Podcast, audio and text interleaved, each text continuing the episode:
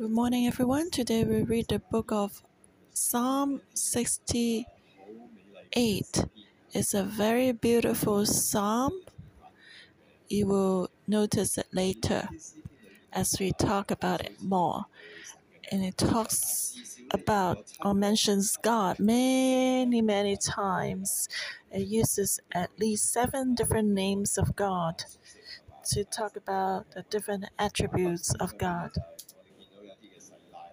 First 1 to 6, the first section, and then Selah, and then first 7 to 18, and then the section, and then first 19 to 31, and then first 32 to 35, the last section. So let's look at the first section. This psalm is a psalm of David, and some people said maybe it was around the time when uh, David took the Ark of the Covenant back from Obed Edom's house. So, first one, let God arise, let his enemies be scattered. Let those also who hate him flee before him. As smoke is driven away, so drive them away. As wax melts before the fire, so let the wicked perish at the presence of God. But let the righteous be glad. Let them rejoice before God. Yes, let them rejoice exceedingly. Sing to God, sing praises to his name, extol him who rides on the clouds by his name Yah, and rejoice before him. A father of the fatherless, a defender of widows is God in his holy habitation. God sets the solitary in families. He brings out those who are bound into prosperity, but the rebellious dwell in a dry land. So the Israelites were not unfamiliar with these proclamation because when they were in the wilderness, when the pillar of clouds and fire moved, uh, Moses would sing this, saying that. Uh, Arise, God, let the enemies be scattered. So, this is a great proclamation, declaration of faith during a march. And that's a declaration of victory, the determination to follow God when there were a lot of enemies and wild beasts in the wilderness. So, whenever they would uh, take uh, pack up their tent and move, uh, march forward, they would uh, proclaim God's victory, and God would lead them in front of the army or in front of the Israelites, and the Israelites would follow God into the promised land. They would follow God's presence. So that was a proclamation, a declaration. Let God arise, let his enemies be scattered.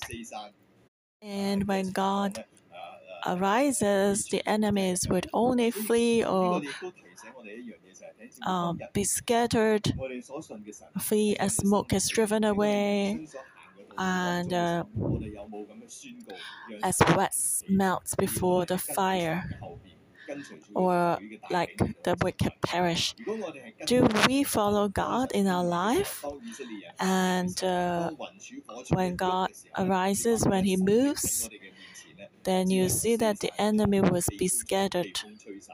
They would be fleeing, they would be driven away. But if we walk faster than God, this picture will not appear because uh, God has not moved yet. And then the enemy can uh, engulf us. Just like in Africa, the animals, if they would not travel alone, the loner would be eaten by the lion. So the question is do we follow God? Uh, are we faster or slower than God? And uh, if God turns right, do we turn left? If that's the case, this picture will not appear. But if God marches forward and we follow Him behind Him, then the enemies will be scattered, they will flee, the smoke will be driven away, like wax melting before the fire, or like the wicked perish at the presence of God.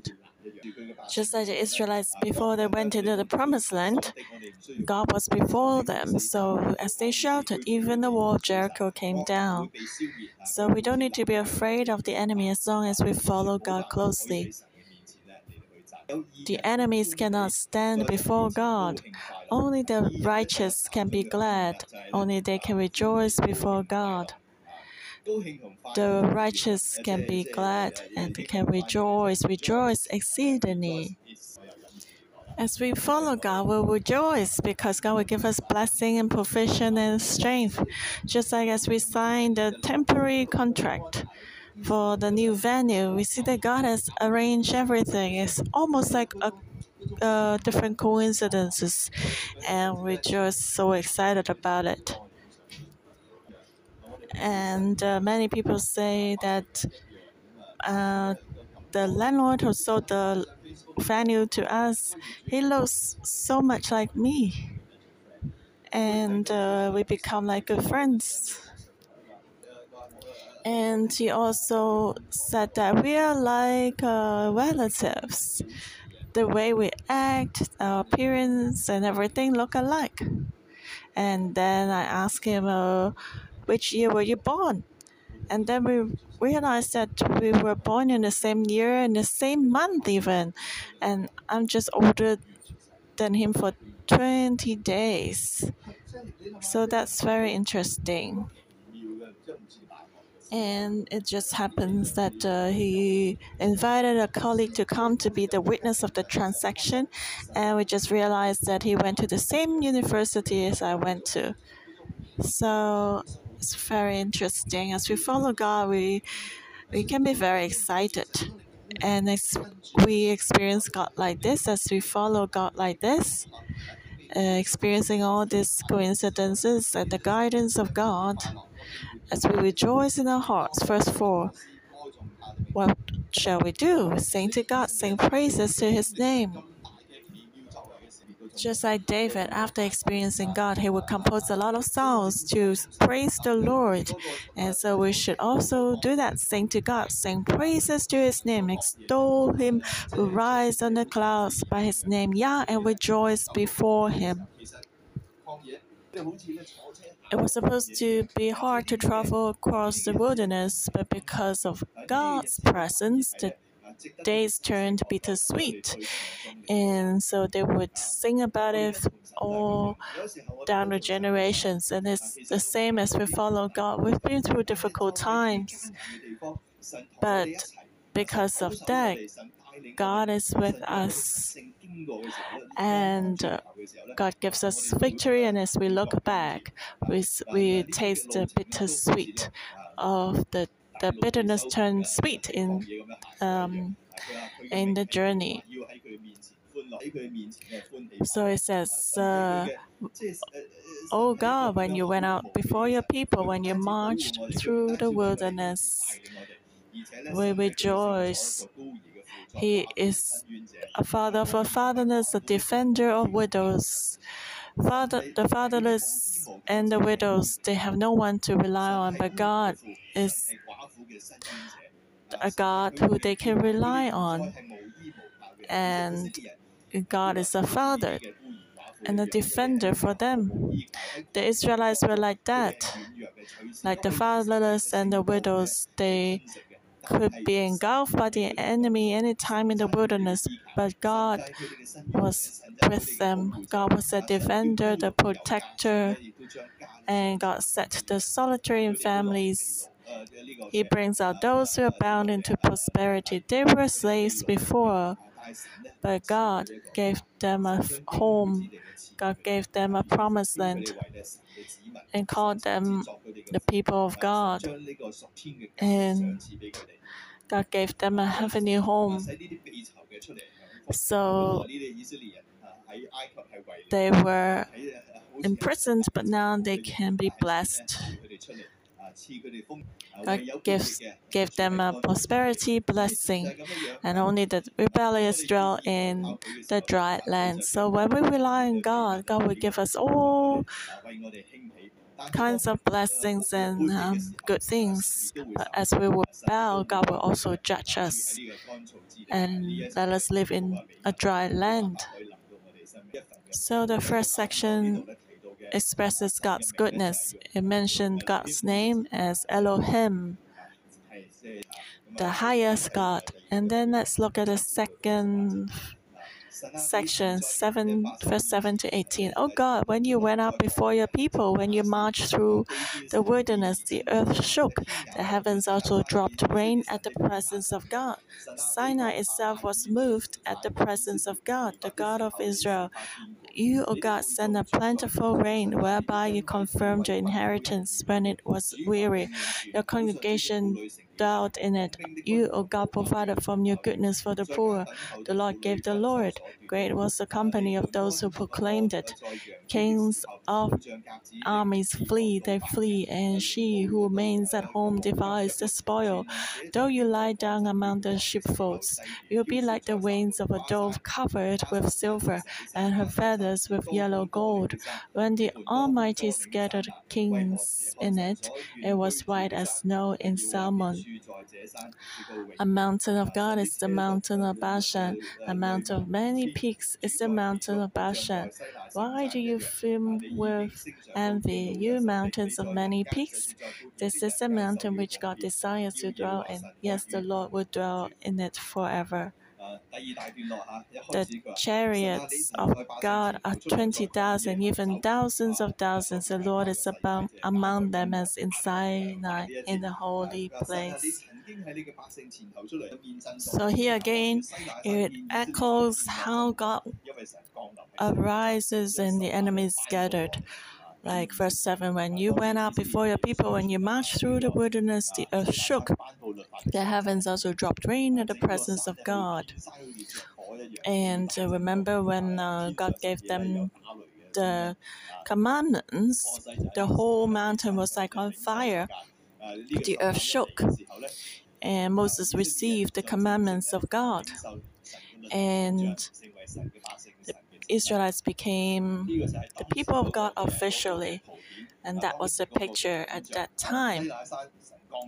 Today, as Hong Kongers, we may not like seeing heavy rain. We find it very troublesome and annoying, but Israelites, they would be very excited to see the rains because that will bring harvest and abundance to them because usually it's dry there. But after raining, even the wilderness turned into grassland. So that's why uh, it says here God sent a plentiful rain whereby you confirmed your inheritance when it was weary. So God confirmed his presence with all this grace to help them in, in the hardships. and bless them with many good things. And it says, uh, God provided from your goodness for the poor. The Lord gave the word, great was the king, great was the company of those who proclaimed it. King of armies flee, they flee, and she who remains at home divides the spoil. So that we can overcome the strong ones. And uh, even the women can overcome the enemies and they can proclaim the gospel. Just like how Jesus accomplished salvation for us, we are just like uh, the women here. We uh, just sit in our homes and we receive all that Jesus has accomplished for us. Jesus has plundered the enemy, so by faith we can receive the gifts, the spoils that Jesus has taken for us, so that we can overcome the strong. The enemies will only flee before us. verse 13 Though you lie down among the sheepfolds, you'll be like the wings of a dove covered with silver, and her feathers with yellow gold. When the Almighty scattered kings in it, it was white as snow in Salmon. So we have not labored but received all the blessings because of Jesus. We are just like lying down among the sheepfolds. We are protected like sheep uh, by the shepherd. And even like a dove covered with silver and gold, we have so much abundance.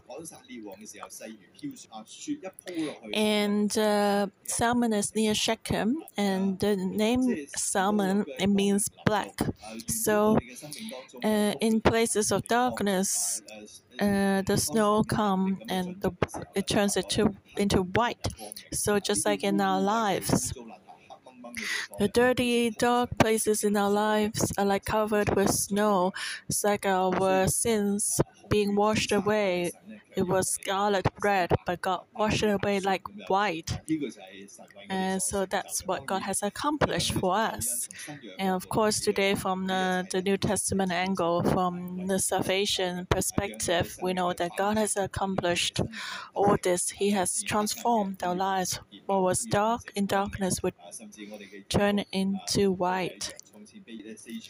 And a mount of God is the Mount of Bashan. It's like the Mount Sinai. God is above all, oh, just like a um, mountain with many peaks.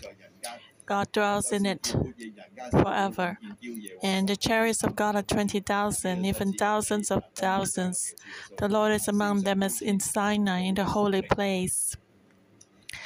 And God's, God is the Lord of hosts. He has many angelic chariots and armies, so we don't need to be afraid. The Lord will fight for us. And Jesus, He Himself has ascended on high. He has led captivity captive, and He has received gifts among men from the rebellious. So the Lord can dwell in Mount Sinai. God can dwell with us. Jesus is now sitting on in the heavenly place on the right hand of God. So he's worthy for us to praise him and give him sacrifice because he has taken away our sins. He has given us salvation so the Lord can dwell with us. There's no more separation between us and God. He has removed all the sins. So let's uh, look at the third section, verse 19. Blessed be the Lord who daily loads us with benefits, the God of our salvation, Selah. So He's the one who saves us. We should always meditate and recall the salvation, the grace of God, what Jesus has accomplished for us in our life. Because we always think about it, we call it, we can praise the Lord and worship Him. He's the one who can give us salvation. Without Jesus, we cannot live. But God has saved us from death and given us eternal life. Let's continue. Verse 21. But God will wound the head of his enemies, the hairy scalp of the one who still goes on in his trespasses. The Lord said, I will bring back from Bashan, I will bring them back from the depths of the sea, that your food may crush them in blood, and the tongues of your dogs may have their portion from your enemies. They have seen your possession, O God, the possession of my God, my King, into the century. The singers went before, the players on instruments followed after. Among them were the maidens playing timbrels. Bless God in the congregation, the Lord from the fountain of Israel.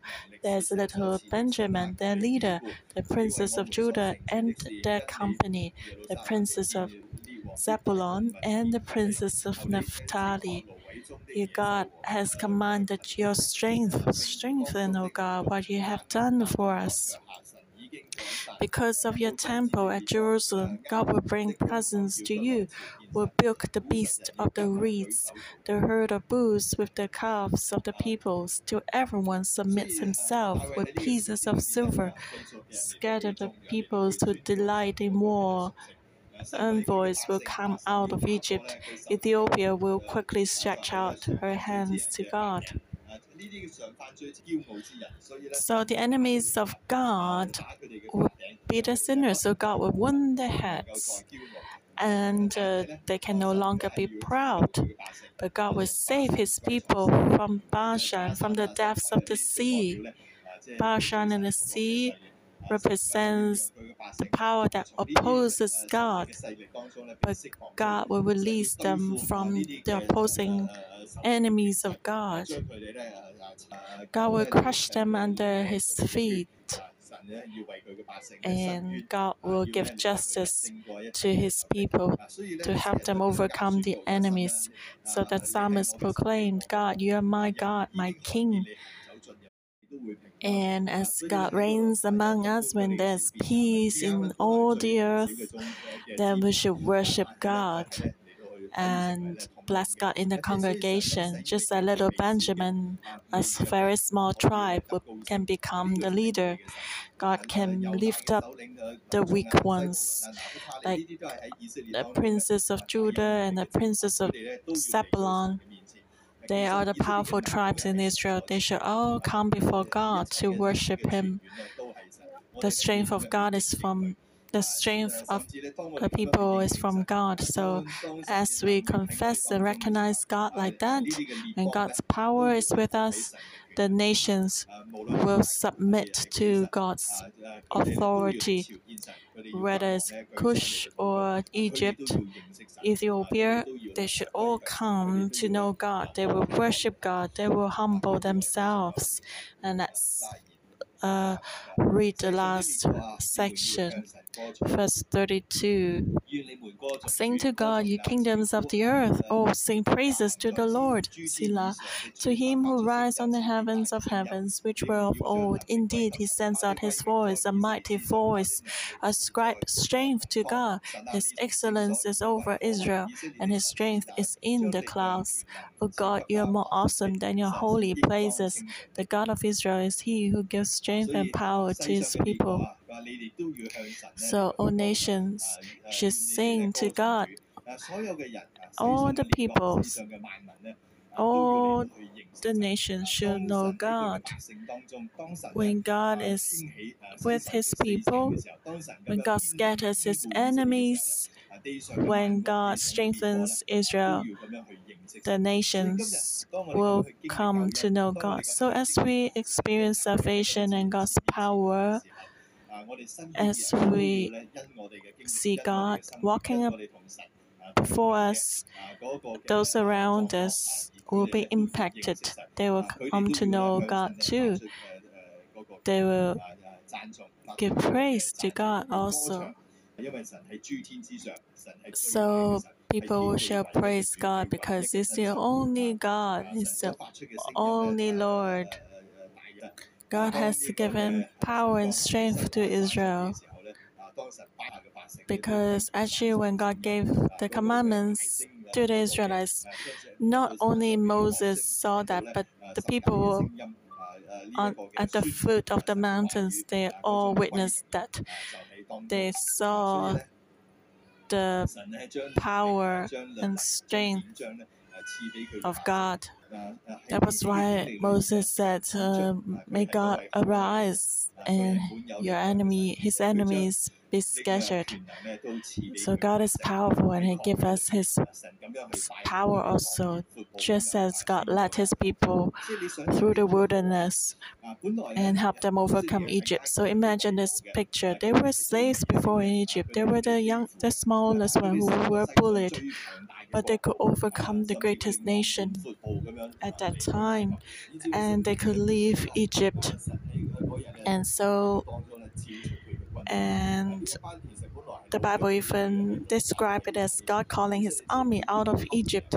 They were weak, but they became the army of the Almighty God. And Egypt cannot keep them or resist them. And all the enemies fell in the Red Sea in the end. So God can bless his people like this, or just like in Jericho, God can help them defeat their enemies before they even fight the uh, the people of Jericho, their hearts melted. God is their strength. God's given them power and strength to His people. So, brothers and sisters, do we have such a faith today to follow God? Today, is God powerful, walking among us, ahead of us, and scattering our enemies so we can follow Him? We should know God like this and follow Him because He's worthy of all our praise. This is our God. This is what this psalm is reminding us. We need to have this faith to know God and follow Him because God will surely arise for us. Amen. Lord, we praise you through the Psalm of David, through the experience of David and the Israelites. You reveal to us who you are. You're not just high up there in heaven, but you also save us. You have mercy on us and you will speak for us. You will shake the heaven and earth for us. So we thank you, Lord. You are the source of power when we need you. You are our hope.